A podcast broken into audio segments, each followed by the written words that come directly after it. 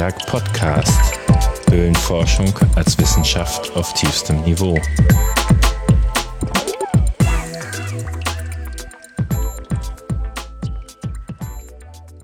Hallo zum Antiberg Podcast. Wieder Corona-konform in schönster Natur, inzwischen grün, ähm, sitze ich hier in Tübingen zusammen mit Thilo Müller und Markus Scheuermann von der AG Grabenstetten. Eine Premiere, äh, zum ersten Mal zu dritt am Mikrofon. Und ich sage erstmal ganz herzlich Glück auf und danke, dass ihr mich als Gast habt. Glück auf. Glück auf. Ja, vielleicht könnt ihr euch mal vorstellen, ihr kennt ja meine Standardfrage, wie bist du denn in den Zaubertrank gefallen? Äh, wahrscheinlich seid ihr nicht zusammen reingefallen. Wahrscheinlich war ich als erster ähm, betroffen, weil ich ein klein bisschen älter bin wie Markus. Ähm, das war bei mir in der Schulzeit auf jeden Fall. Ich habe ähm, irgendwann in der Oberstufe einen Geologiekurs besucht und unser Lehrer war der Meinung, als Abschluss müssten wir eine Höhle besuchen. Und da waren wir dann in der Gustav-Jakobs-Höhle auf der Schwäbischen Alb und ich weiß nicht, war ich 18 oder so, 19 vielleicht. Und dann, das war so ein richtiges Erleck äh, Erweckungserlebnis. Ich war da drin, habe hinterher noch damals noch Tagebuch geschrieben und habe seitenlang diese Tour ähm, beschrieben. Habe es erst vor ein, zwei Jahren mal wieder durchgelesen, sehr witzig auch. Aber das war wirklich der Moment, wo ich gesagt habe, oder wo ich gewusst habe, das wird mein Hobby, das wird ähm, der Bereich, wo ich mich mein, die nächsten Jahre auf jeden Fall äh, tummeln möchte. Und in den folgenden Jahren sind wir dann in der Frankensteiner Höhle gewesen, bis zum ersten Siphon, ein Jahr später dann noch weiter. Und über einen, der damals mit dabei war, bin ich dann eben zur AG Grabenstadt gekommen. Das war etwa 1985, vielleicht 86. Und seitdem bin ich dabei. Also schon äh, 35-jähriges Dienstjubiläum gehabt. So etwa, ja. Gut. Und du, Markus? Ich kann es gar nicht mehr genau sagen, aber meine Eltern waren im Schwäbischen Albverein bei uns im Ort und da gab es eine Familiengruppe und irgendwann war man eben oft auf der Alp unterwegs und dann war ein Ausflug in Richtung Falkensteiner Höhle mit Grillen unten und die Eltern von meinem Jugendleiter damals, die kannten sich auch gut aus, er offensichtlich auch und die haben mit uns einfach eine Falkensteiner Höhlentour gemacht. Rein, soweit man kam, bis zum ersten Syphon und das war als Jugendgruppenerlebnis sehr schön, aber auch mit dieser ganzen Familiengruppe und nachher Grillen unten. Und dann hat sich das so ergeben, dass in der Jugendgruppe vom Robert Winkler eigentlich immer mehr die Alp eingesteuert wurde und wir die ganze Zeit Wochenends dann da immer hochgefahren sind. Und ich glaube, der Robert hat dann irgendwie Kontakt bekommen in Richtung AG Grabenstetten und dann sind wir auf einmal alle mit. Also erstmal viele und dann selektiert immer mehr die, die Höhle so fasziniert fanden, faszinierend fanden, dass sie da die ganze Zeit oben sein wollten. Und so als äh, 14, 15, 16-Jähriger ist es natürlich super, wenn der Verein auch noch ein Haus hat und man dann einfach freitags nach der Schule sagen kann, tschüss, ich bin da mal weg und dann geht's los ins Abenteuer. Mit Zug und Bus damals oder auch hochlaufen, runterlaufen. So war das kann mich doch daran erinnern, 1988 war das, da hat der Robert mich angerufen, im September etwa. Ähm, ja, er sei der Robert Winkler und er hat gehört, ich würde da ab und zu in Höhlen gehen, ob er da mal mitgehen könnte. Und ich war ja damals auch noch Greenhorn, 88, da war ich zwei Jahre, drei Jahre dabei. Und dann sind wir am 4. Oktober, das war mein Geburtstag, deshalb weiß ich es noch ganz gut, auf die Alp gefahren, zum Steinbruch Bauer und haben in irgendeinem Schlammloch gewühlt. Und da gibt es Bilder von uns vorher, nachher. Vorher sauber, danach ein einziges Lehmmonster. Und seitdem kennen wir uns und seitdem ist es wunderbar. Die Gustav-Markus-Höhle, war es eine Schauhöhle oder ist das eine wilde Höhle? Gustav-Jakobs-Höhle, das ist eine wilde Höhle, aber eine quasi Schauhöhle. Die liegt auch bei Grabenstätten.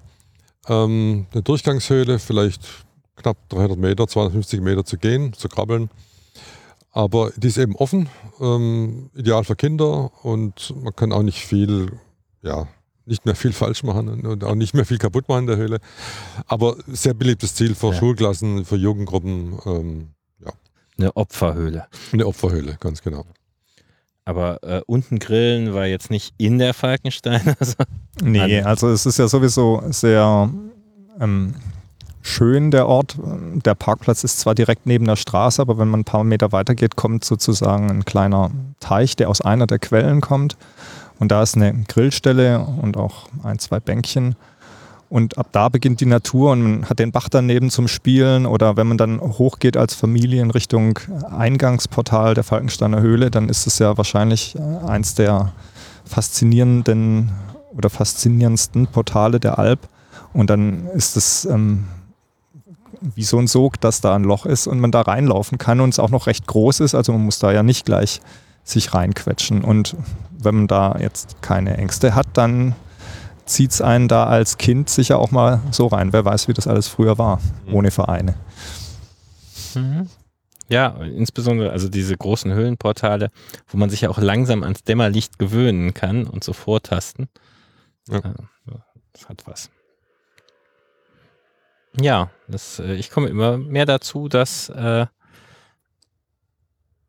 in irgendeiner Form das Befahrungsabenteuer immer der, der Anfang ist. Absolut. Also die, die Höhle zu, zu erforschen für einen selber. Man erforscht ja nicht für die Wissenschaft, aber man erforscht, erforscht die Höhle für sich selber am Anfang. Ähm, und da in der Falkensteiner Höhle, diesen relativ langweiligen ersten Part reinzugehen, 400 Meter, ähm, wenn man da zum ersten Mal reingeht und man findet das Metier toll, dann ist das eine absolute Erfahrung. Also das macht riesen Spaß. Und diese ersten drei, vier Touren in die Falki, die weiß ich noch viel besser wie die 20 Touren, die danach stattgefunden haben, weil da war ich dann eben, da habe ich die Höhle gekannt und da war das klar und da wollte man irgendwo hin, was vermessen oder Bilder machen oder so. Aber die allerersten Touren von vielen Höhlen weiß ich noch, als wie es, ob es gestern gewesen wäre. Die sind viel prägnanter oder viel, viel ähm, eindrücklicher als die Touren danach. Ich glaube, es ist ja auch so eine Selbstüberwindung, ähm, wenn man dann noch Kind ist oder man geht in einer Gruppe oder mit jemand, der älter ist und nimmt einem so die Angst, dann, dann zieht einen das erstmal an. Es ist irgendwie dunkel, es ist was Unheimliches. Mhm. Und damals hatten wir alle, glaube ich, Taschenlampen vom Baumarkt, Batterie drin, nicht wasserdicht, nein, äh, nein, nein. gleich zweite hinterher und noch eine am Helm mit Gummiband. Mhm. Und wenn dann diese, dieser Sog ähm, da drinnen weitergeht und man sieht aus dem Trockenen dann irgendeinen Bach, der einem entgegenläuft, aber er verschwindet gleich wieder und dann geht man weiter. Nach dieser Tour fühlt man einfach sich ja irgendwie euphorisiert oder auch entspannt oder auch stolz, ähm, dass man was gemacht hat, was nicht alltäglich ist. Und ähm, das macht einen einfach happy. Genau. Ja. Wir haben jetzt ganz oft Falkensteiner Höhle gesagt. Mhm. Wird die durch euch betreut eigentlich? Oder äh, die ist im städtischen Besitz? Ne? Oder? Also die liegt auf Gemeindegrund, genau, Gemeinde Grabenstetten.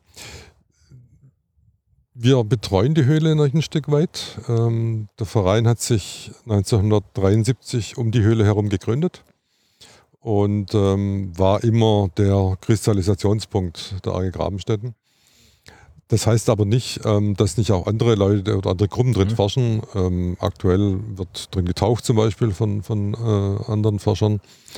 Oder oft sind Leute drin gewesen, die irgendwelchen ähm, ja, Wasseranalysen gemacht haben. Die Technische Gymnasium in Tübingen hat so eine ähm, Höhlengruppe zum Beispiel. Die sind über Jahre dort reingegangen und haben verschiedenste Untersuchungen gemacht, haben auch bei Jugendforsch mitgemacht. Und ähm, wenn wir sowas mitbekommen, dann unterstützen wir das in aller Regel auch, weil wir es natürlich toll finden, weil die Höhle gehört uns ja nicht. Also mhm. wir, wir, fühlen uns für, für, die Höhle verantwortlich. Wir machen einen, einen Höhlendienst ab und zu äh, am Wochenende, dass man dort sich am Parkplatz stellt und ein paar Schautafeln aufstellt, Leute informiert. Das war früher mehr, weil früher gab es kein Internet. Ähm, heutzutage, wenn jemand Höhle bei Google eingibt, dann hat er sofort, was er will. Das war früher anders. Aber wir betreuen die Höhle, aber wir fühlen uns nicht als Eigentümer. Mhm. Also auch nicht als moralischer Eigentümer. Sicher nicht.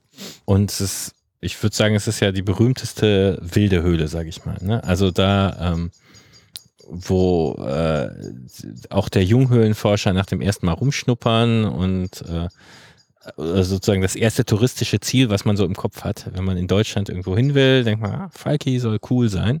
Ja. Könnt, könnt ihr mal beschreiben? ich war nämlich noch nicht drin.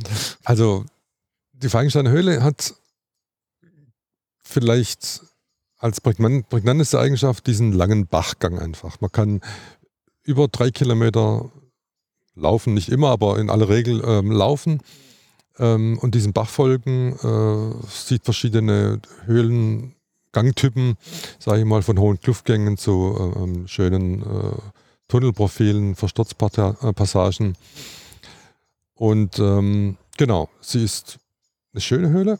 Sie ist eine lange Höhle. Man kann wirklich eine Tagestour in der Höhle verbringen. Das kann man bei den allermeisten anderen Höhlen nicht. Also bei uns zumindest nicht. Und die Höhle ist, was, was sie auch unterscheidet von ganz vielen anderen Höhlen, sie ist einfach offen. Bis vor zwei, drei Jahren konnte man da wirklich reingehen. Inzwischen hat die Gemeinde Grabenstetten beschlossen, man braucht eine Genehmigung, um dort rein zu dürfen. Ähm, die bekommt man, aber die kostet ein paar Euro, 50, ähm, gilt dann für eine Saison. Ähm, das ist ein bisschen lästig, aber man kann weiterhin mhm. einfach reingehen. Man braucht sonst keine Genehmigung und ähm, kann sich dort drin vergnügen. Und sie ist eigentlich ein Punkt auch, wo man ganz andere, ganz viele andere Höhlenforscher treffen kann, zufällig. Weil wenn man dort auf dem Parkplatz aus sich umzieht, man ist nie allein. Hm. andere Gruppen ziehen sich um, natürlich auch viele Tourenanbieter, die das professionell machen. Aber das ist, ja, so in Kürze würde ich sagen, das ist der Fall geht.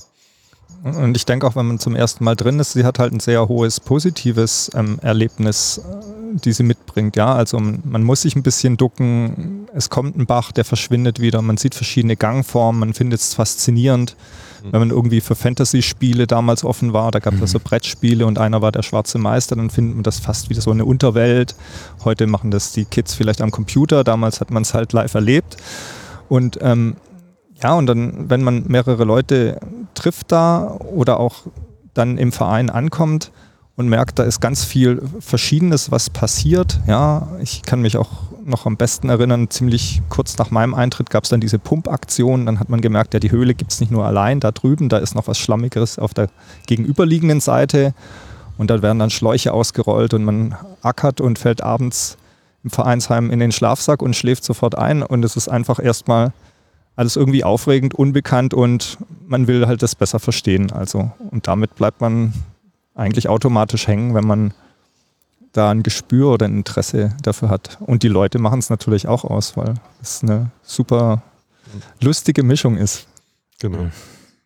Ja, ich finde, also ich, ich versuche das immer meinen Nicht-Höhlenfreunden zu beschreiben. Es ist von Abenteuer über Ingenieur Wissenschaften, naja, aber irgendwie muss man halt den Griff an dem äh, Schlitten festkriegen, dass der, dass der auch mehr als dreimal hält und solche Sachen.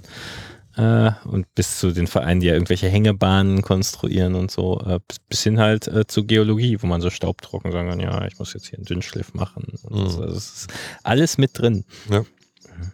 Nochmal zur Falkensteiner. Ähm, das heißt, man, man kriegt das im Prinzip irgendwo, hat die Stadt eine Seite und da meldet man hin und da muss man der Stadtkasse was überweisen und ein Formular ausfüllen. Ich habe gehört, es wären unglaubliche Versicherungsanforderungen, die die inzwischen stellen. Oder reicht das, wenn man sagt, ja, ich, ich bin im Höhlenverein? Äh also bei uns reicht es, wenn wir sagen, als Höhlenverein melden wir unsere Mitglieder oder die, die sich mhm. bei uns gemeldet haben, ähm, die dürfen rein. Das machen wir einmal im Jahr. Wenn jetzt irgendjemand kommt, der muss ich weiß die Höhe nicht mehr genau, 40.000 oder 50.000 Euro Versicherungs-, also Bergenkostenversicherung äh, nachweisen. Das ist aber eigentlich kein Problem. Da reicht zum Beispiel auch der Solifonds vom Verband. Okay. Das reicht als, als Nachweis bei der Gemeinde. Ähm, es gibt aber auch viele private Anbieter, die sowas dann Gut, aber irgendwie der, der übliche Höhlenforscher wird halt sozusagen, äh, wenn, wenn wir jetzt mal einen Ausflug dahin machen wollen, A, sagen wir euch Bescheid, um ein Bierchen zu trinken. Genau. Und B, der Stadt hier, VDHK und wir sind im Solifond und mhm. äh, die, die wissen dann schon, was gemeint ist. Die kennen das dann, ja. Mhm, okay. Und das ist so, ein Stück kann man reinlaufen, 400 Meter, hast du gesagt. Und dann kommt der berühmte erste Siphon, der mhm. bei uns äh, im Verein wohl vor 30, 40 Jahren für allerlei Grusel sorgte. okay. äh, den, den, den, kann man bei gutem Wetter schwimmen und bei schlechtem hätte man besser einen Taucher dabei. Ja, so etwa. Wobei er wird, also wenn, wenn das Siphon zugeht, dann ist er vielleicht zuerst mal zwei, drei, vier Meter lang, je nachdem wie, wie er zugeht. Ähm, aber meistens ist eigentlich schon offen und man hat zumindest Sprechverbindung. So zwei, drei Zentimeter Luft, äh, meistens aber ein bisschen mehr. Und wenn man sich auf den Rücken legt und langsam vorsichtig durch äh, sich gleiten lässt, am Seil, das meistens hängt, durchzieht, dann geht es eigentlich ziemlich gut. Und, und dann ist drei Kilometer, äh, wo ein Neopren reicht und äh, Ja, dann reicht, kommen eineinhalb Kilometer bis zum zweiten Siphon etwa, ähm, bei 2100 Meter. Bis dahin kann man dann wirklich laufen. Neopren ist sogar oft hinderlich oder st- stört, weil man dann öfters auch klettern muss über die Lehmwände hinweg, was doch ziemlich anstrengend auch wird irgendwann. Man schwitzt dann ziemlich und freut sich auf den nächsten Bachabschnitt. Und dann muss man im zweiten Siphon und auch im dritten wirklich tauchen, kurz, aber man muss tauchen, zwei, drei Meter äh, Länge, auch ein bisschen runter, also einen halben Meter vielleicht. Und dann kommt aber noch, noch mal ein längeres Stück bis zum vierten Siphon äh, bei 3,3 Kilometer und da geht dann wirklich die Tauchstrecke los, wo dann in einer raschen Folge von mehreren, zum Teil auch längeren, tieferen Siphonen ähm, das Ganze für Jochen Hasenmeier und Co. vorbehalten bleibt. Da sind noch nicht viele Menschen ganz hinten gewesen. gut, also erster äh, kann im Prinzip jeder mit einem Freischwimmer, wenn das Wetter ist. Genau. Zweiter und dritter muss man ein bisschen mutiger sein. Ja, geht aber auch ohne Tauchgerät immer noch. Also wir ziehen uns alle einfach durch. Das geht ganz gut. Mich gruselt der Gedanke, aber Okay.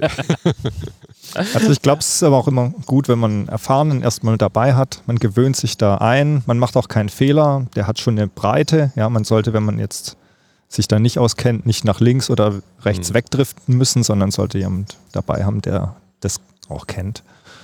Und ich fand den Neopren immer super, weil es, man bleibt halt wärmer.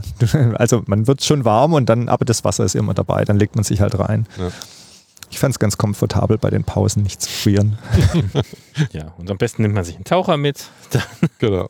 Der freut sich ja eh, wenn jemand ins Wasser geht. Gut, da haben wir ja sozusagen den touristischen Teil schon ähm, geklärt. Was habt, ist denn sonst noch so in eurem Forschungsgebiet? Also Falkensteiner, ja, sagt jeder, kenne ich, Falkenstein- will ich mal hin oder war ich mal in meiner Jugend? Genau. Also das war auch so der Punkt, wo die ersten, glaube ich, zehn Jahren das meiste lief, äh, was der Verein so gemacht hat. Ja, und dann wird es langsam ein bisschen größer. Also wie schon angesprochen, Elsachbröller war dann über etliche Jahre Thema. Der bildet die Fortsetzung von der Falkensteiner Höhle auf dem anderen äh, Berghang. Und der ist doch sehr stark verschlammt, verlähmt. Und da hat man über diverse Aktionen versucht, ähm, Gänge frei zu pumpen. Was teilweise erfolgreich war, meistens aber nicht. Ähm, es waren aber trotzdem große Aktionen mit viel Hallo. Ähm, ja, und dann hat man sich so nach und nach ein bisschen über die Alp weiter ausgedehnt. Äh, die Berntalhöhle war dann ein ähm, schön, schöner Erfolg auf der im südlichen Bereich der Alp eher. Da hat man 1986 äh, haben wir da Neuland gefunden.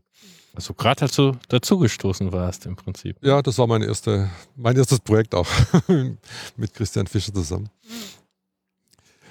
Und genau, dann haben wir über die ganze Alp hinweg ähm, immer wieder nach Höhlen gesucht, wo man pumpen kann, weil wir haben durch den Elsachbrüller relativ viel Pumptechnik uns zugelegt, also so schwere Tauchpumpen, Aggregate, größerer Maß, viele, ja, bald Kilometer äh, Schläuche, Kabel und alles Mögliche.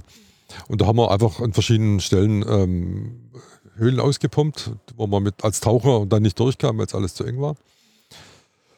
Und wir haben dann auch 1992 war das dann den Sprung gewagt, oder Sprung, also den Schritt gewagt, äh, ins, ins Gebirge äh, regelmäßig zu gehen, ins Tote Gebirge nach Österreich.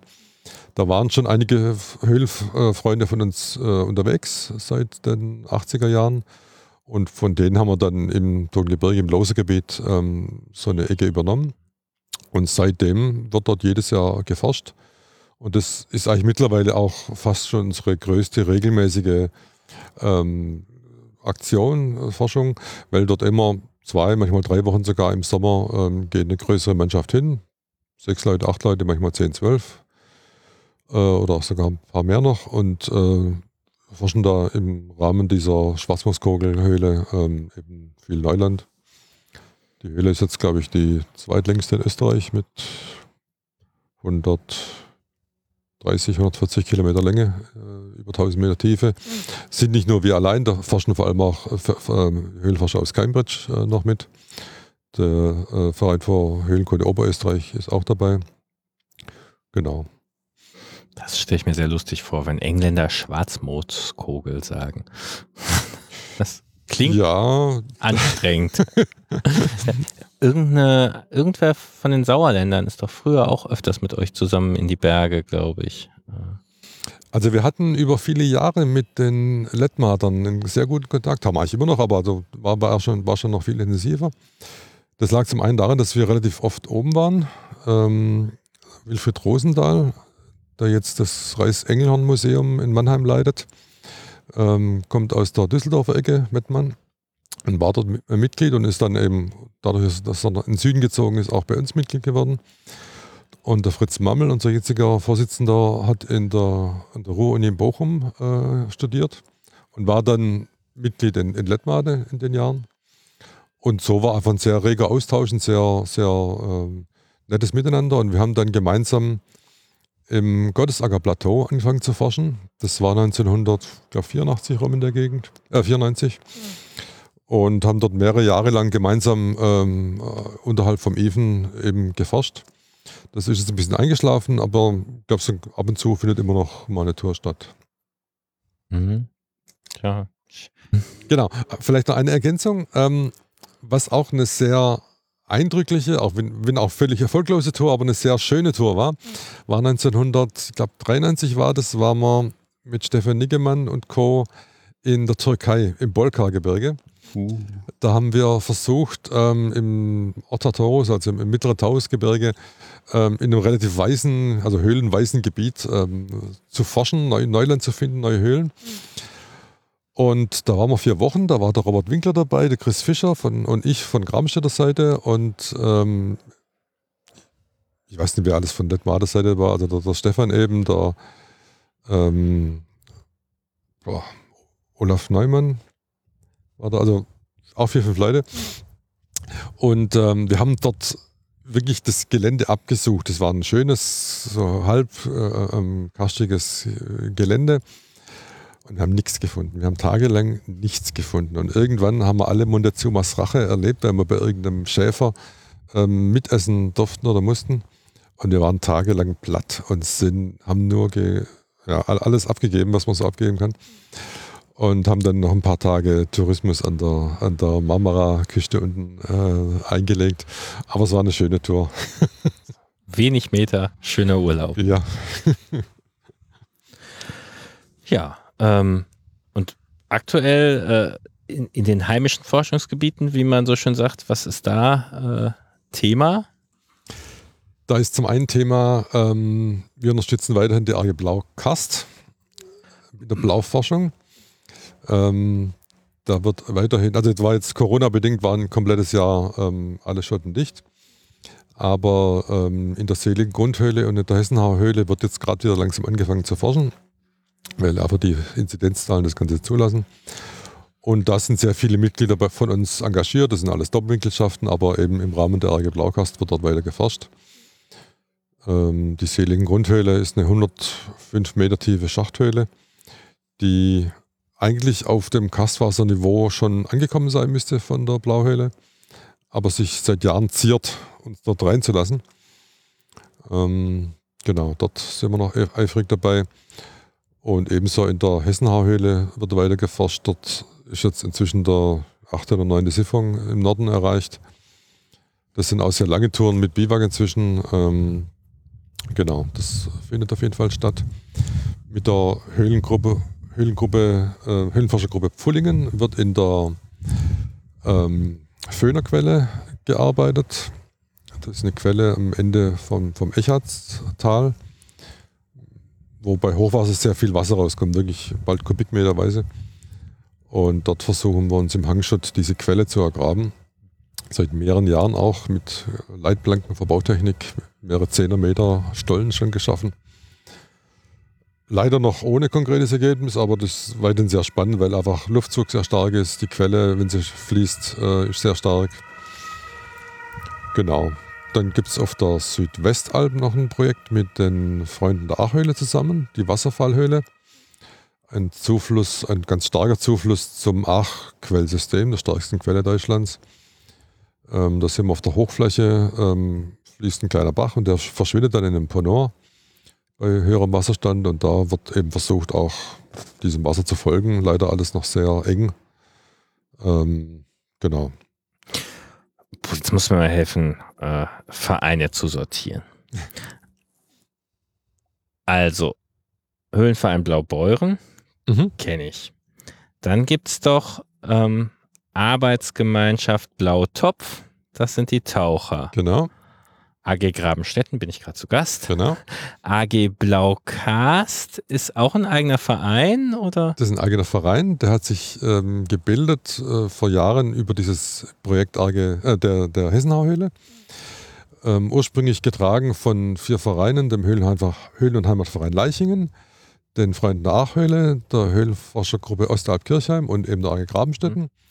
Und nach einigen Jahren haben wir gesagt, jetzt hat sich das Ganze so verfestigt und so, ähm, so verstetigt alles, da machen wir uns einen eigenen Verein, eben die AG Blaukast, die im Wesentlichen von diesen vier Vereinen weiterhin getragen wird. Auch die Mitglieder sind eigentlich im Wesentlichen aus diesen vier, vier Vereinen und hat eben als Projekte diese zwei Höhlen, Hessenhauhöhle und äh, Seeling-Grundhöhle. Und die Hessenhau-Höhle, das war erst die Hessenhau-Doline, wo sich äh, Ganz genau. 160 oder so? Nee, noch nicht ganz. 100, 130? 140 Meter sind es die Tiefe. Äh, also man hat sich gegraben ist etwa die Hälfte davon, würde ich sagen, Mhm. aber eben schon ein sehr nennenswerter Anteil. Und dann kommt man unten eben auf einen großen Gang, fünfmal Falkensteiner Höhle von der Größe und vom Fluss her wahrscheinlich zehnmal Falkensteiner Höhle. Und dort ähm, ist einfach so die Höhlen, die man aus Frankreich kennt. Das ist doch das ist genau die Höhle eigentlich. Da. Das, und ist das dann die Nordblau? Oder, äh, Genau, das ist die Nordblau. mhm. Also nur die Hälfte der, der Blauhöhle eigentlich, äh, oder je nachdem, wie man sieht, einen großen Mhm. Zubringer. Ich denke, es ist aber die eine Hälfte dieser Blauhöhle, die dann auch Richtung Leichingen ähm, weiterzieht und dieses Gebiet entwässert. Und in der Blauhöhle selber ähm, ist ein zweiter Ast, der weiter südlich verläuft, der dann Richtung Zeiningen, das ist ein Dorf ein bisschen weiter südlich, ähm, also den, den Bereich entwässert. Und die Blauhöhle, äh, ist, ist das die, die von oben angebohrt haben? Nee. Genau. Ah, okay, da, Also Blautopf, Blauhöhle hm. und auch die Vetterhöhle, die ja das ist zusammengehört, das ist ein, ein Höhlensystem. Und das, die sind auch schon befahrbar verbunden? Also, nee, von der, aber von der Blau, die sind in die Blauhöhle reingetaucht zum Peilen, ne? Ja, also befahrbar schon. Man kommt im, im Wolkenschloss raus. Hm. Man muss halt in, im Blautopf tauchen und dann äh, kommt, steigt man über, über, über das Wolkenschloss auf, aus. Man kann nicht äh, über diesen Gebordeneingang rein und dann zur Väterhöhle raus, Hm. wenn man nicht taucht. Also immer noch. Da ist nochmal irgendein Versturz oder irgendwas drin. Ja. Aber man kommt hinten nicht durch, auch in diesem Knöpfchen sind da irgendwas. Genau, das ist, noch, das ist dicht. Und da wird ja jetzt auch Ja, nichts mehr ge ge genau. gemacht, weil warum? Ja, so wie wenn man zwei Stockwerke sieht, ne? Auf dem Blautopfniveau das Wasser, Mhm. und dann die Fetterhöhle und Ja, der drüber. trockene Blautopf eins drüber. Mhm. Ja, aber man hat endlich mal einen Kollekteur, so wie Mhm. man es aus Frankreich gewohnt ist. Genau. Leider immer 150 Meter Gestein drüber. Andererseits auch schön, ne? Äh, sollte man nicht zu viele Verstürze haben und so.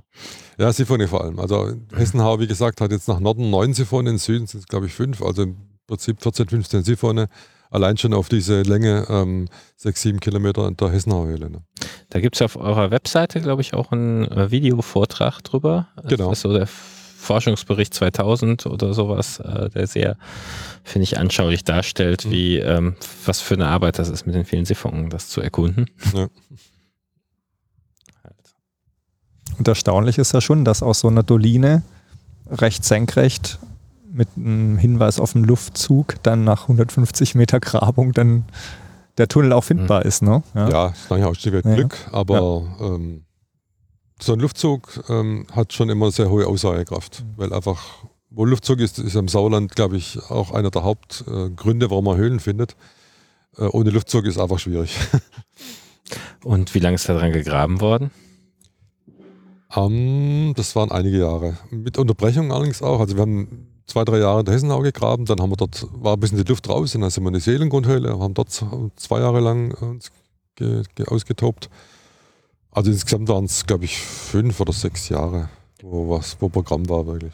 Und die Sillinggrundhöhle habe ich ehrlich gesagt noch nie gehört. Ähm, wie, was ist da so die Lage? Ja, also das ist wie gesagt ein Schacht, ähm, also mehrere, mehrere kleine Einzelschächte, das ist gar nicht so tief, da- ich glaube 17 Meter ist der tiefste, mehrere davon eben. Und ähm, man gräbt dort im Prinzip senkrecht nach unten weiter. Äh, alles zum Teil eng, es gibt dort mehrere Ansätze, wo man, wo man äh, weiterkommen könnte. So Lehmschächte oder enge Klüfte. Mit Luftzug ist dort nicht so viel. Es gibt schon Luftzug in der Höhle, aber unten bei den äh, Stellen, wo es dann konkret weitergehen könnte, eher, eher schwierig. Aber man ist eben im Prinzip auf Höhe des Gaswasserspiegels, vielleicht noch 10 Meter weg, 15, 5 Meter weg. Und in irgendeiner Form muss es da schon reingehen, aber noch ist nichts gefunden. Da steht dann der nächste große Durchbruch an. Ja. In zehn Jahren. Oder, oder morgen. Oder morgen, genau. Okay, ja, das also mit der äh, Hessenhauhöhle ähm, ist schon spannend und zeigt halt, dass äh, manches echt lange dauert. Ja. Das, ich glaube auch ganz viel Leitplankenausbau, oder? Habt ihr in Hessenhau? Das haben wir in der Hessenhau eigentlich bei uns so eingeführt. Ich glaube, das war zumindest bei uns das auch die erste, das erste größere Projekt, das so ähm, gemacht wurde, weil eben ganz schnell klar war, ähm, wir graben eine Doline runter und die macht auch nicht so zu, dass wir uns sofort an anstehenden Fels anlehnen können. Wir sind eigentlich schon sehr lange im, im Schotter wirklich, wo wir uns bewegt haben und auch weiter unten, wo dann der Fels kommt oder da ist, gab es dann immer mindestens zwei Seiten, manchmal auch drei, wo man trotzdem weiterhin verbauen musste. Mhm. Ähm, wir haben mal in den 90er Jahren den Sontheimer Schacht ausgegraben mit dem Höhlenverein Sontheim zusammen. Und dort haben wir uns den Luxus geleistet, den kompletten Schacht auszugraben. Mit dem Ergebnis, dass der Schacht ähm, auf einer Länge von 15 Metern und einer Breite von 2, 3 Metern eben frei war. Aber wir haben halt auch ewig gegraben. Ähm, wenn wir dort auch einen Verbau gemacht hätten, dann hätten wir wahrscheinlich nur ein Zehntel ausräumen müssen und wären dann aber auch viel tiefer gekommen vielleicht. Das war immer Traktoranhänger voll Schlamm, Genau. jedes Wochenende einer, Ja. gut essen im Gasthof Rössle und immer tiefer. Aber jetzt ist, glaube ich, ein Schlammsee drin. Ne? Es ist ein See. drin, ja. Es liegt ja auch in der Senke, da ist sicher aller Schlamm, der sich finden konnte, direkt rein und hat es langsam Ja. zugemacht. Also es ist 40 Meter tief, man kann dort schön trainieren in der Höhle, aber es geht nicht weiter. Ja, ich finde ja, ein Höhlenverein braucht einen Seilbagger. Mhm. Ja, da wäre er gut gewesen. Also wir, wir haben ja irgendwie bei uns in, ähm, im Arbeitskreis Luthertöle durchaus Zugriff auf Bagger. Mhm. Sogar auf größere, aber halt selbst so ein normaler äh, Baustellenbagger, der kommt halt nur 3,50 Meter tief. Und Ja. man so ein Teil halt, wo man beliebig tief Tiefer. Ne? im Zweifel auch die Schaufel einfach runterfahren und die Mhm. Schaufel vollschaufeln. Oder so. Also weil diese ganzen Seilzug-Eimerkonstruktionen sind ja zum Teil auch äh, unerfreulich. Ja. ja. Ich weiß, dass ähm, vor, vor zehn Jahren oder so war Verbandstagung hier in der Region und ein paar Leute waren in der Hessenhau, ich glaube, damals sagten sie noch Hessenhau-Doline Mhm. und waren auch total beeindruckt von dem Ding.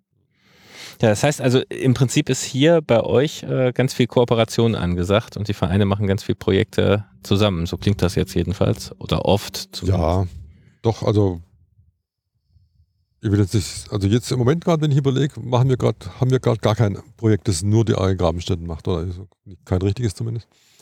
Ähm, das hat sich einfach so entwickelt, ja. Also ich glaube schon, dass ganz viele Vereine nicht nur als Verein funktionieren, sondern dass man einfach Kontakt hat zu vielen anderen Vereinen. Und ähm, dass man eben miteinander spricht und hier und da und dort und wir machen da was und es fehlen immer Leute, ja, wir haben doch ein paar Junge gerade und so. Ähm, da waren eigentlich schon lange die Grenzen sehr niederschwellig. Also wir, wir haben da keinerlei Berührungsängste, wenn jemand sagt, kann ich mitmachen und er ist von einem anderen Verein. Jederzeit. Das ist eigentlich immer, immer eine Bereicherung, wenn dort andere Leute dabei sind. Also nicht irgendwelche Unvereinbarkeitsregeln oder so. Ja, es, es gibt und gab manchmal schon auch ähm, Situationen, wo dann, wo es Streit gab, ja. Aber ähm, das sind auch Sachen, die dann so nach, also soweit ich es jetzt beurteilen kann, die nach ein paar Jahren dann auch wieder abebben, wo man dann keine, ja, wo es einfach auch nicht mehr so, so wichtig ist. Aber es ist ja auch so, du kommst aus einer Ecke, hast Anschluss zu einem Verein, hast da einen Freundeskreis, hast mal mehr, mal weniger Zeit, aber so ein richtiges Projekt, wenn man sich da meterweise runtergräbt, das kann ja einen kleinen Verein auch dann irgendwann gar nicht mehr machen. Ja, Die Leute kommen und gehen mit ihren Familienverhältnissen auch Mhm. oder mit ihren Abschnitten und mit Mhm. ihrer Manpower. Oder jemand erfindet dann den Leitplankenausbau. Das sah davor halt aus mit irgendwelchen Fichtenstämmen. Äh, ich weiß gar nicht, wer da geswitcht hat und wer das, die Kenntnis mal endlich eingeführt hat. Aber äh, ja, das ist ja auch total interessant und deswegen macht es einfach nur Sinn. Ja. Oder wenn ich jetzt nochmal zurück verfolge, äh, also das, die Pumpaktionen, die waren eigentlich auch cool, ja, aber die, die Sachen sind jetzt auch alle einmal abgehebelt und abgepumpt. äh, Und dann kam die Zeit, vielleicht, wo man auch auf Erkundungstour gegangen ist, wie du gesagt hast, Türkei oder wir hatten auch mal eine Sauerlandwoche und wir haben uns einfach Mhm. umgeschaut. Und, und bis man das Gebirge entdeckt und sich da reintraut und auch die Technik so hat, dass man sich sicher fühlt mit der Materialschlacht, man kommt da auch nicht mehr allein durch in dem ganzen System zusammenführen. Wenn die Cambridger da sind, sind wir hier Mhm. und dann gehen wir mal dahin und dann, huch, ist der Schacht zusammen oder Ja. man denkt, naja, da sind noch zwei Täler dazwischen, bis man dann zum schönen Berghöhlensystem durchkommt. Zu dritt schafft man es nicht. Und vor Todesgebirge war ja auch eine, eine Entwicklung. Also wir haben nicht hier einen Roskalschacht befahren, das ist so ein Standardschacht hier mit 30 Metern, 40 Metern und sind dann los und haben Tongebirge die hundert, hunderte von Meter Schächte gemacht. Da waren, also aus meiner Erinnerung, relativ viele Touren nach Frankreich äh, zwischendrin. Ähm, wir waren im, im Vercors, im, in der Ardèche, im Jura und haben dort von Leuten aus dem Verein, die damals eben auch erfahren waren, ähm, gezeigt bekommen, wie mache ich einen Schacht, wie richte ich das Ding ein. Ähm, wir haben dann 1900, das war auch 93 oder 94, ich weiß ja gar nicht mehr, haben wir den Gouffre Berger äh, befahren. Da kann man ja immer so slotweise die Höhle praktisch buchen von der Gemeinde. Und da hat der, der Martin Wasniewski, damals war unser, unser, äh, unser Teamchef, und da waren ganz viele Leute, Robert und ich auch dabei, die hatten noch nicht viel Erfahrung von Höhle und von Schacht ähm, und sind da mit und waren halt voll stolz und voll begeistert, auf 700, 800 Meter Tiefe runterzukommen. Man muss da nicht viel schachten, weil man läuft auch sehr viel. Die Höhle macht es einem eigentlich einfach, aber man lernt dort sehr viele äh, Dinge kennen, die man auf der Schwäbischen Alb eigentlich so nicht kennenlernen kann, aber die man auf der Tongebirge und auch anderswo später dann äh, sehr gut brauchen konnte. Genau, da war der Pischti aus Ungarn noch dabei oder es war auch da Teamwork. Ne? Manche wollten eben nur so und so tief gehen, auch aus Kraft heraus, aber viele wollten den großen Saal sehen. Und ähm, wer versucht es dann vielleicht mit Übernachtung zu viert dann wirklich ziemlich weit runterzukommen mit dem Wasser? Also es war dann auch ähm, einfach gut, dass da 20 verschiedene Erfahrungen waren und man dann auch sich wieder regenerieren konnte und Ja. trotzdem das Vergnügen hatte, mit runterzukommen. Ja, also eine Sache, die mir immer, also ich glaube, äh, hier bei euch ist es ähnlich wie bei uns im Bergischen und im Sauerland. Ähm, man parkt vor der Höhle, man fährt nachher zum Griechen und man braucht ja das Planungs- und Aufwandniveau ist ein ganz anderes. Also Mhm. äh, ist mehr mit der Stadt die Sachen klären und so. Aber wenn ich das vergessen habe, das Brecheisen in den Schleifsack zu tun, dann ist das doof, aber dann komme ich halt im Zweifel morgen wieder. Genau. Also, also man muss ja im Prinzip nur für die nächsten Stunden die Sachen in Mhm. die Tasche werfen und gut ist. Mhm. Äh, und wenn man doll durstig ist, dann geht man halt aus der Höhle und besorgt sich was zu trinken. Ja. Mm, Und bei den großen Touren ist halt, was nicht dabei ist, ist nicht dabei. Aber das ist ja auch ein Sp- Spaßfaktor, das zu Mhm. planen, ne? Ja, ja. Zu, Ja, ja. zu gucken, wie viel Laschen müssen wir, wo lag noch was, äh, wie war das Materialdepot, das Vor- und das Nachtreffen und Wie ich vorhin mit den Pumpen erzählt habe, dachte ich mir so irgendwie, wenn man eine große Pumpe hat, sieht jedes Problem wie ein Sumpf aus. Ne? genau. Gibt es die Ausrüstung noch oder ist Ja. die inzwischen? Die haben noch, also haben die, die Pumpen noch auf jeden Fall. Das sind so, die große, die so 30 bis 40 Kilo Gewicht. Ähm, die trägt man nicht einfach mal kurz in eine Höhle. Da überlegt man sich schon, wohin man rein will. Aber wir haben auch noch eine kleine Pumpe und die Schläuche sind alle kaputt. Ich glaube, die haben wir weggeschmissen. Aber sonst haben wir das meiste noch. Aber ja, da fehlt jetzt so ein bisschen Ja. der Drive dazu, das jetzt wieder einzusetzen, weil im Moment haben wir da keine, keine heiße Nummer. Aber ich kann noch äh, deutlich mich dran erinnern, äh, wie gut es mein geologisches Auge mitgeschult hat, als wir den Elsachboiler aufgepumpt hatten. Das war Mhm. dann ja leichter, da mal hinten reinzukommen und wirklich, man kannte die Falki schon von etlichen Touren und dann sieht man genau die gleichen Gangformate, nur total verschlammt. Also äh, und, und dann weiter um die Ecke der Büchelbrunner Bröller, das ist ähnlich. Man hat eben nochmal was zum kurzen Auspumpen und man kommt schon wieder auf den gleichen Gang und Mhm. dazwischen ist einfach nur das junge Tal und hat es zerschnitten. Also wenn man das einmal dann auch erfahren hat durch so eine leichte Zugänglichkeit, dann merkt man, wie die Geologie eigentlich da auch arbeiten kann. Ne? Und es gibt ja Leute, die da immer noch sehr auch ähm, erpicht wären, die Großhöhle anders zu verbinden. Aber ja, man hört nie auf zu träumen. Genau. Ja, und wer weiß, vielleicht gibt es ja irgendwo in- anders in Deutschland noch eine Region, wo jedes Problem gerade wie ein Sumpf aussieht. Müssen Sie sich mal melden, Ja, bevor die Dinger festrosten das stimmt. und euch eine Runde Schläuche spendieren. Ähm, du hast gerade so schön erwähnt, ähm, Also das klang so, als hättest du ja da öfters schon Gedanken drüber gemacht, Markus. Die äh, Lebenssituation und die Familienverhältnisse würden sich ändern. Und äh, kannst du dazu was sagen? Ich, das klingt so, als hättest du das Thema Zyklus des Höhlenforschers. Ja, ich glaube, da geht Schirm. jeder so ein bisschen durch, je nachdem, wie sich das findet. Aber ähm, die richtig wilde Zeit ist da vielleicht, wenn man einsteigt und dann, wenn man wirklich Power kriegt und auch selbst ähm, kurz vor dem Autofahren oder mit dem Autofahren dann den Radius maximal erweitern kann oder auch um die Welt reisen kann. Und ähm, dann fügt es sich wieder anders ein. Also wenn man Kinder hat oder Kleinkinder, muss man schon stark in den Biorhythmus zurückgehen. Und dann wird das Hobby halt austariert zwischen allen Belangen. Aber es bleibt ja immer da, weil wenn man einmal was gut fand, verschwindet es wahrscheinlich ein Leben lang nicht und man kommt dann irgendwann drauf zurück.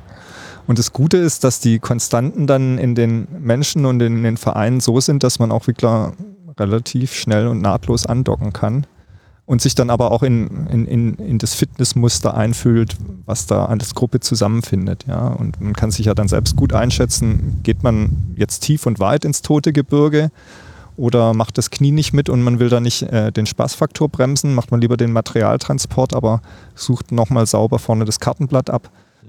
Das ist ja alles immer noch offen und wer weiß, vielleicht liegt der bessere Eingang direkt neben dem Weg und jeder lief dran vorbei. Also das ist ja gerade das Gute an der Sache. Hm. Schön. ja. Das, ähm, ihr habt ein Vereinsheim. Wir haben ein Vereinsheim in Münzingen, Böttingen. Das ist ein bisschen ab, abseits von unserer Gegend eigentlich, also so vielleicht 20 Minuten südlich von der Frankensteiner Höhle. Ähm, das ist immer so ein bisschen, ja, unglücklich ist das falsche Wort, aber nicht ganz erfüllt. Wir würden gern wieder zurück nach Grabenstetten kommen mit unserem Vereinsheim. Aber da sind alle bisherigen Bemühungen noch nicht so ganz äh, erfolgreich gewesen. Wir versuchen gerade so ein bisschen ein eigenes Vereinsheim zu bauen. also zumindest mal so ganz theoretisch im Moment noch, aber ähm, das ist jetzt gerade schon mit der Gemeinde so ein bisschen im Gespräch und wir überlegen uns das schon und da müssen wir mal gucken, ob wir da mittelfristig was erreichen können. Und äh, Höhlenwochenende wurde erwähnt. Äh, das heißt, dann hing man da von, zumindest früher, von Freitag bis Sonntag im Vereinsheim ab? Oft. Also der hat sich abends flexibel getroffen. Genau. Also das war nicht wie heute, wo man mit Handy, mit online oder wie auch immer sich kurz mal verabredet hat, sondern man ist einfach hochgefahren, hat geschaut, wer ist da und dann besprochen, was machen wir heute. Ähm, das war über Jahre so. Bis dann 1991, 92 haben wir das alte Vereinsheim dann in Grabenstädten aufgeben müssen. Und das war schon ein Cut, weil dann einfach dieser Punkt weg war, dieser mhm. Kristallisationspunkt, wo man sich immer treffen konnte. Einfach mal hingehen und gucken, was geht. Ja. Ne? Und die Alpkante ist ja natürlich auch total divers, ne? wenn man dann hinten ähm, graben wollte, ganz am Ende, ich weiß gar nicht mehr, wie der Schacht heißt, wo die Falkensteiner Höhle vielleicht ganz an der anderen Seite rauskommen könnte. Schwedenmartschacht. Ja. Schwedenmartschacht, also gab's, man konnte da noch was kurz Sonntagnachmittags machen oder man kam hoch und hat gesagt, ähm, gut, wir gehen jetzt rein in die Falki, äh, Rückkehrzeit 1 Uhr, wer noch in der Küche sitzt, der sitzt dann halt da. Jemand anderes hat versucht, im Keller mal runterzukommen zur Falki, aber ja. ja. Ja, ja, wie du sagst, ohne Handy war das anders von der Planung her auch, ne? Und vom Zusammenkommen auch. Ja?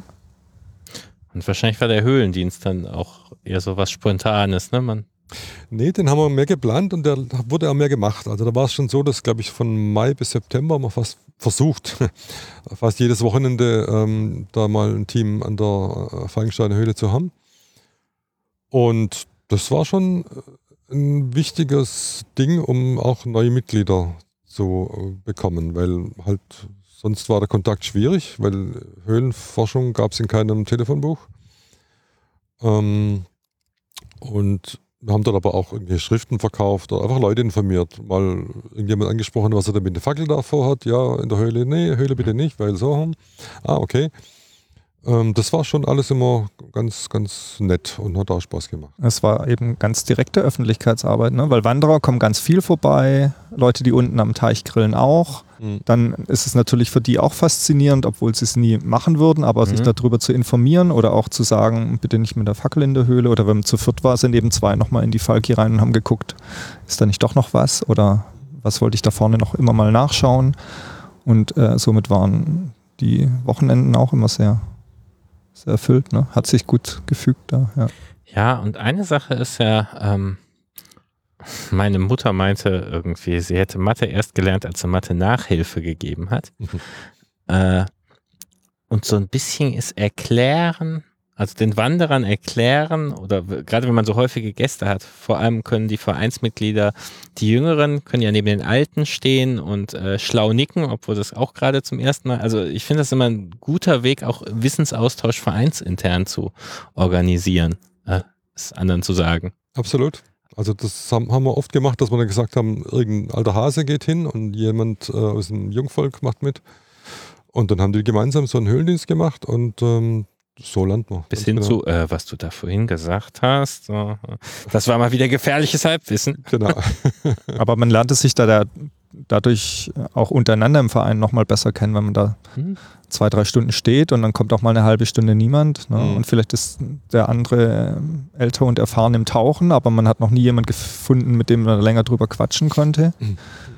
Und ich glaube auch, dass ähm, Spaß an der Natur haben, das haben wir wahrscheinlich alle in uns, dass wir dann halt aber auch Spaß haben am Natur erklären. Ja. Ja, da, das war ja gerade schon, das wäre äh, Mitgliederakquise. Äh, wie sieht es denn bei euch mit der Nachwuchsförderung und so aus? Ähm, Also wir können uns eigentlich nicht beklagen, muss ich sagen. Ähm, ich weiß nicht genau, woran es letztlich wirklich liegt, aber es sind schon jedes Jahr neue Mitglieder da, also auch junge neue Mitglieder. Wir haben jetzt in, aktuell 188 Mitglieder, sind da schon relativ groß eigentlich. Ähm, natürlich mit einem großen Anteil äh, inaktiver, passiver, wie auch immer, das ist wie, wie jedem Verein. Aber es gibt schon zwei, drei, vier Handvoll so jungen Mitglieder oder, oder nicht mehr ganz junge, aber immer noch sehr aktive Mitglieder, die wirklich ähm, viel machen. ja, mit den Inaktiven, da, ich stehe oft da mit dem Lehmeimer in der Hand und sag mir, wofür haben wir 100 Fördermitglieder, wenn ich das Zeug hier rausschleppen muss? Ich bin gar nicht zum Fördern hier beitreten. Genau, Fördermitglieder. ähm, es gibt hier auch diese Höhlen-AG von der Berufsschule ne, in Mhm. Tübingen. Äh, kommen die dann nach der Schule zu euch? Also, äh, oder gibt's, da gibt es. Nee, das ist, ähm, da ist aber ein Lehrer, der Manne Brenner, der eben auch Höhlenforschung betrieben hat, Forsch- Forschung macht. Und der hat über viele Jahre, ich weiß gar nicht, wie aktiv der jetzt das gerade noch macht, aber über viele Jahre diese AG gemacht. Die sind regelmäßig ins Jura nach Frankreich. Auf der, äh, auf der Alp haben sie viel gemacht, Feigensteiner Höhle eben viele Wasseruntersuchungen, Tropfsteine analysiert und also wirklich auch mit einem wissenschaftlichen Anspruch das Ganze betrieben. Ähm, haben mehrere Preise gewonnen äh, dadurch. Und ähm, die haben wir einfach, wo es ging, unterstützt und mitgearbeitet, weil wir das eigentlich ganz toll finden, dass das auch in den Schulen so stattfindet. Aber die Mitglieder erbt ihr nicht. dann, wenn ich Also einzelne, ich glaube, der Tevier war bei ihm, ähm, zeitlang zumindest äh, Schüler. Aber es ist nicht so, dass jedes Jahr zwei dazukommen, das nicht. Mhm. nee. Aber ich finde es ja auch einen genialen Ansatz, wenn man als Lehrer irgendeine Ecke hat, zufällig dann vielleicht Höhle, äh, daraus sowas wie eine Outdoor-Education zu machen Ja. und Chemie, Mathematik und was weiß ich, Physik zu verbinden. Und in dem Biologie. Moment ist es ja besser als eine Schulstunde. Und wer hängen bleibt, der, der findet dann den Verein irgendwann. Mhm. Ich war auch sehr begeistert von deren Homepage, weil man dadurch ja schneller erfährt, als wir damals, was kann man alles machen. Ja. Und die haben inzwischen sicher mehr angeschaut als ich. Ja, Ja. also- also zumindest vor ähm, 15 Jahren war deren Homepage somit die beste im Internet. Ne? Ja. Da gab es Fotos von Höhlen und, äh, und immer noch gut dabei. Ja, äh, Homepage, da seid ihr ganz vorne.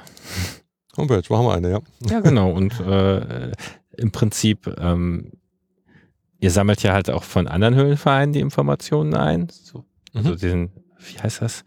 Ich will ihn ja News Aggregator nennen, aber es hat ein bisschen schrägen Namen, ne? Äh, Höfo-Feed Hilfe, oder? Hilfeportal haben wir es, glaube ich, Ah. genannt. Und äh, der, das hat aber gar keine eigene Seite, ne? Man muss auf eurer Homepage äh, Das ist die Startseite im Prinzip, ja. von, von das genau. Portal. hm? Und, und gleichzeitig produziert er obendrein auch viel eigenen Content. Ja. Also A, macht der Verein Sachen und er schreibt darüber. Mhm. Äh, das äh, das finde ich das ist schon eine sehr gute Öffentlichkeitsarbeit auch, also und auch intern und das mit dem Höfo-Portal Mhm. ist eine super Dienstleistung. Wer ist denn da drauf gekommen? Das war meine Idee mal vor vielen Jahren, ähm, weil ich selber dann angefangen habe ähm, zu gucken, wo gibt es was Neues beim VDHK, was machen die den Nachbarvereinen und so. Und das ist halt ganz schnell ganz mühsam, weil ich tue nicht dann zweimal die Woche 30 Seiten absurfen und gucken, was ist da jetzt Neues. Und dann habe ich vor ein paar Jahren den Thomas Holder mal gefragt, auch Mitglied bei uns, der so den technischen Part der Homepage eher äh, managt. Er ist Bioinformatiker und sehr, sehr fit unterwegs im Internet. Und ich gesagt, du, gibt es da nicht irgendein Tool, das hier 20 Adressen eingeben, gucken, was kommt Neues, Aktuelles und das einfach aktuell dann auf der Homepage bei uns äh, einstellt, anbietet? Und dann hat er das über, ähm, ich weiß gar nicht, am Anfang jedenfalls mit irgendwas hat er angefangen und dann äh, die jetzige Lösung gefunden wo das Ganze automatisch ähm, abgefragt wird und eben eingestellt wird der Startseite. Das habt ihr schon richtig lange auch, ne? Haben wir seit vielen Jahren schon, ja. Also ich weiß, dass ich immer dachte, das muss man mal machen und zack war es da. Äh, sehr verdienstvoll. Ja. Nee, also da merkt man auch, dass relativ viele Anfragen über diese info info.gabenstätten.de kommt und das sind in aller Regel irgendwelche Leute, irgendwelche Leute wirklich, die die Homepage gefunden haben und jetzt eine Frage haben. Ähm, und das geht von, wann ist die Gustav-Jakobs-Höhle im Frühjahr wieder befahrbar, wenn Fledermausschutz rum ist, bis hin zu, oh, tolles Hobby, ich möchte mitmachen, wann habt ihr euren nächsten Monatstreff und so. Und da sind auch schon zahlreiche Leute wirklich zu uns gekommen. Wirklich. Ja, also ihr habt einen Monatstreff eigentlich. Mhm. Und wie ist es mit Corona gelaufen? Da war das online. Ein Online-Monat. online oder auch nicht, je nachdem. Aber da haben wir versucht, über Zoom-Meetings das zu machen. Was ganz erfolgreich war, waren diese Vorträge in diesem Rahmen. Ähm, da kamen dann wirklich manchmal 50, 60 äh, Besucher gleichzeitig äh, dazu.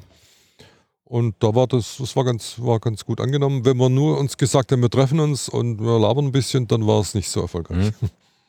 Ja, ich fand es auch sehr spannend, weil wenn man jetzt eine lange Anfahrtszeit hat bis zum Vereinsheim und dann auf einmal diese Online-Möglichkeit hatte. Also ich habe meine Kinder dann auch mit davor gesetzt, da hatten wir das zu den Rettungsübungen ähm, mhm. von dem Referenten. Und ich als alter Rettungssani hatte dann auch viele Teile schon vergessen und manche auch nicht gewusst, wie das Hängetrauma. Ja. Also und die fanden das auch super und wollten dann nicht ins Bett. Von dem her war das äh, jetzt äh, zwei Fliegen mit einer Klappe. Die Kinder begeistert, mich geschult und dann noch ähm, schön auf der Couch das Bier getrunken. Es hatte auch ähm, kurz seine guten Seiten. Ne? Mhm. Ja, eigentlich wünscht man sich ja sowas. Äh, ich glaube, Leiching ist so ein bisschen, ne, wo alle zum Höhlenverein laufen können. Ja. und wieder zurück. Ja. Aber so ist fast nirgends. Äh, und die Forschung hat mehr oder weniger geruht oder äh, wie war das das letzte Jahr? Größtenteils, ja. Also wir haben, wir haben schon vom Verein die Marschroute ausgegeben, passt bloß auf, haltet euch zurück, aber es gab jetzt kein, kein, kein Verbot. Ich meine, das können wir auch nicht aussprechen, da ist jeder selber erwachsen und groß. Aber wir haben gesagt, passt bloß auf. Ähm, und es gab dann, soweit ich es mitgekriegt habe, einige kleine Touren, also keine, keine sieben, acht Leute, sondern mhm. vielleicht mal Zweierteams, die unterwegs waren. Ähm, aber auch so, dass eben die Gefahr, die Chance, einen größeren Höhlenunfall zu produzieren, das ist ja eigentlich das eigentliche Problem dann dabei, dass man das versucht hat zu minimieren. Also irgendwelche Touren äh, zum vierten Sitzung in der Falkensteiner Höhle fanden, glaube ich, nicht statt. Ja, wobei, also ich habe das Argument mit dem Höhlenunfall immer nie verstanden. Dann sollte man auf gar keinen Fall Auto fahren, ne? Während der Pandemie. Ja. Äh, und die Fenster nicht putzen. Klar, aber das sind, da kann man dann halt überlegen, was ist jetzt wirklich vermeidbar und wenn zur Arbeit fahren muss ich. Nö. Äh, ja, manche, manche müssen es. Genau.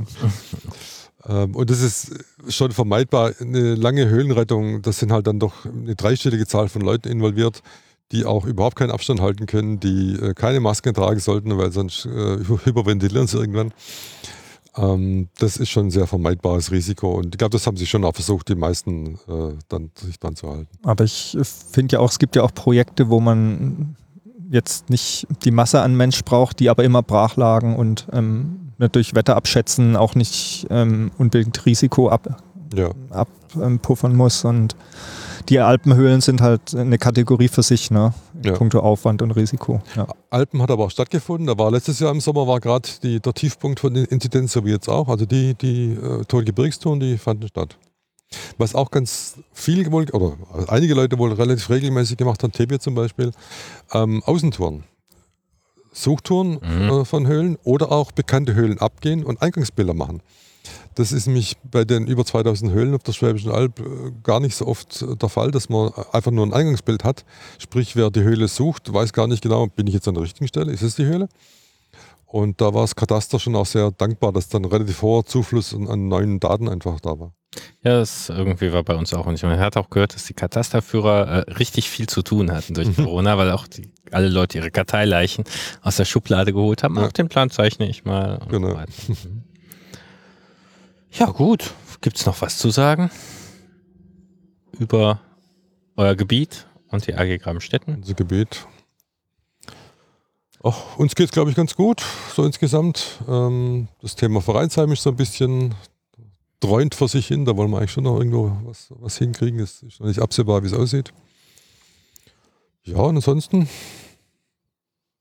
würde ich sagen, sind Ja, ich glaube, Spaßecken haben wir noch genug, die wir Ja. aufgraben können, absuchen können. Kartenblattbegehungen haben auch im Winter ihren Reiz. ja. Wenn die Fledermäuse schlafen, kann man oben gut GPS-Daten machen Mhm. und die eigenen Kinder für begeistern oder die Höfe Olympics auf die Spitze treiben. Genau. Man kann alles Mögliche noch kreativ machen. Wie ist es denn mit dem Fledermausschutz ähm, hier in der Praxis? Also seitdem ich dabei bin, ist die Zeit damals 15. November bis 15. April Höhle Tabu. Also so habe ich das 1985, 86 kennengelernt und da gab es Ausnahmen davon. Ähm, die Falkensteiner Höhle war so eine Ausnahme, weil zum einen durch, dadurch, dass es eine aktive Wasserhöhle ist, ähm, man eigentlich allgemein oder auch lange der Meinung war, dass dort kaum oder wenig Höhl äh, Fledermäuse überwintern können, weil eben auch manche Passagen komplett fluten bei starkem Hochwasser. Und dann ist nichts mehr mit, mit Überwintern. Außerdem ist die Falkensteiner Höhle einfach ähm, dadurch, dass im Winter ähm, alles, was an Niederschlag kommt, liegen bleibt, weil es kalt ist, dann sehr hochwassersicher. Und im Sommer, Frühjahr, Herbst ist es immer so ein bisschen eine spannende Sache. Wenn eben der nächste Wolkenbruch droht, äh, dann kann die Höhle volllaufen. Aber ansonsten ist die, der Fledermausschutz bei, bei uns eigentlich eine sehr konsequente Sache. Also ich kenne es gar nicht anders, als dass man im Winterhalbjahr draußen bleibt. Also das klang so, als hätte ihr inzwischen rausgefunden, dass trotzdem Fledermäuse in der Falkensteiner überwintern. Man sieht ab und zu welche fliegen, ja. Das, das kann, man, kann man schon so sagen. Ähm, ich denke, dass vor allem im Eingangsbereich, im Portal, Fledermäuse überwintern. Weil dort ist dann vielleicht schon so ein bisschen frostsicher. Ähm, und natürlich entsprechend der Höhe kommt auch kein Wasser hin. Das ist eigentlich auch ein Bereich, der jetzt, ähm, wo nachher jederzeit Wanderer vorbeikommen können und ähm, sich dort vergnügen. Das könnten sich ja auch dran halten. Ja, ja, wenn wissen. ja, ist, äh, wobei man in, in manchen Schauhöhlen zum Beispiel den Eindruck hat, äh, die Fledermäuse, wenn sie sich an einem nicht stören, dann an den Besuchern. Ja. Und das habe ich mir auch, mich auch mal gefragt mit den neuen geografischen Karten oder auch den Internetmöglichkeiten, ob man sowas mal bildlich darstellen kann, ja, von den Fledermauszählungen oder Erkenntnissen vom Naturschutz. Wie ist denn die, die Abdeckung von unseren Arten irgendwo mit den ganzen Überwinterungssachen, mit den Schutzmaßnahmen. Ich weiß, bei uns im Ort, da gibt es noch viele offene Scheunen und ich kann die abends auf der Terrasse sehen, aber das ist der Sommereindruck, den ich habe. Ja. Ähm, ist es nun, bleiben die da, gehen die weg? Man, man hat Mhm. als Höhlenforscher schon was mit Fledermäusen zu tun und auch die Schutzzeit, aber so ein ganz gutes Gefühl für die Tiere hat man dann doch nicht so. Ne? Wenn man sich nicht damit speziell Genau. befasst, nicht, ne? Das größte Tier und das auffälligste ist manchmal doch nicht so ganz im Gespür, was es sonst tagsüber macht Und, und nachts. ihr macht keine Zählungen. Also es gibt bei uns im Verein Leute, die machen damit, bei bei Fledermauszählungen, bei der Arbeitsgemeinschaft Fledermausschutz. Ähm, in Baden-Württemberg gibt es extra einen Verein dafür. Ähm, das sind aber nicht so viele. Also ja, ein Mhm. paar Leute eben. Ja, dann würde ich sagen, wenn wir nichts mehr haben, äh, das ist schön, dass jemand endet mit, oder gar zwei, also A, glaube ich, es hat zu dritt ganz gut geklappt, dass ihr gerade geendet habt, mit uns geht's eigentlich gut. Ich meine, das Vereinsheim könnte näher liegen, das ist ja wirklich Jammern auf höherem Niveau. Äh, Schon ein Stück weit. Ja. genau, das ist ja schön. äh, das, das ist doch top, wenn irgendwie das der, der, der größte drückende Schuh ist, dann danke ich euch und sag Glück auf. Glück tief. Glück tief. Dies war eine Folge des Anti-Berg Podcast. Der Anti-Berg Podcast wird von der Redaktion der Zeitschrift Der Anti-Berg herausgegeben. Er erscheint in loser Reihenfolge und beschäftigt sich mit castnahen Themen im deutschsprachigen Raum. Wir sind dabei, dringend auf eure Anregungen, Hinweise und Rückmeldungen angewiesen. Ihr wisst viel mehr interessante Sachen als wir. Am schönsten ist es, wenn ihr auf der Webseite antiberg.fm unter den entsprechenden Folgen kommentiert. Dann hat jeder was davon. Oder ihr schreibt uns eine E-Mail an redaktion.antiberg.de. Wenn ihr uns darüber hinaus unterstützen wollt, sorgt für Literaturtausch zwischen euren lokalen Publikationen und der Antiberg-Redaktion.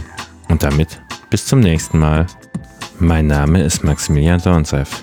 Glück auf!